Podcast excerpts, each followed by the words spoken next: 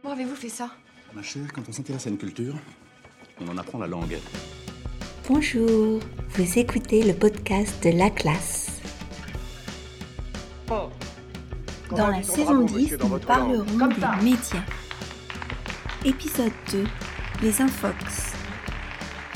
Si vous écoutez ce podcast pour la première fois, bienvenue.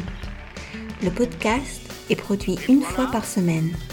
Pour obtenir les transcriptions et accéder à des exercices interactifs qui vous permettront d'améliorer votre compréhension, d'enrichir votre vocabulaire et de consolider votre grammaire, devenez abonné premium sur laclassedestelle.com.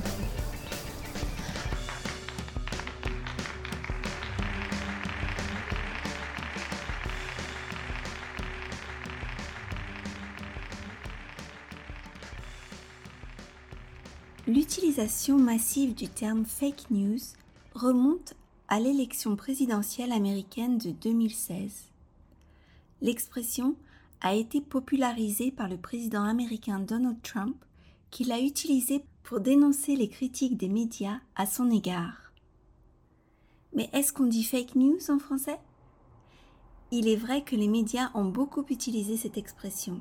En revanche, la commission d'enrichissement de la langue française conseille d'utiliser plutôt le terme information fallacieuse ou le néologisme infox. Ce néologisme a été créé à partir des mots information et intoxication. Alors qu'est-ce qu'une infox? Selon le spécialiste Pascal Froissart, c'est une fausse nouvelle lancée en connaissance de cause dans le champ médiatique. Ces nouvelles mensongères permettent de soutenir ou de nuire à la réputation d'un parti politique, d'une entreprise, d'une personnalité ou de contredire une vérité scientifique. Par exemple, pendant la campagne des élections américaines de 2016, de nombreuses fausses informations ont circulé sur Hillary Clinton. La pandémie de la Covid a été aussi propice à la diffusion d'informations fallacieuses sur les réseaux sociaux. Les médias sociaux jouent un rôle majeur dans la prolifération de fausses nouvelles, car n'importe qui peut transmettre une information sans qu'elle ne soit vérifiée. Et les fausses rumeurs circulent très vite. Il est donc facile de faire circuler de la propagande pour déstabiliser des individus et même des démocraties.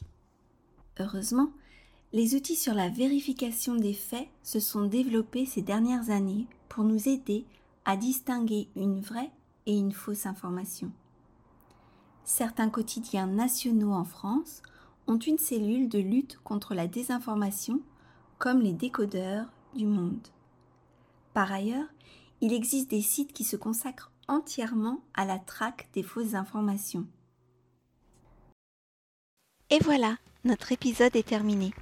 Pour obtenir les transcriptions et accéder aux exercices, n'hésitez pas à devenir abonné premium sur laclassedestelle.com. À bientôt!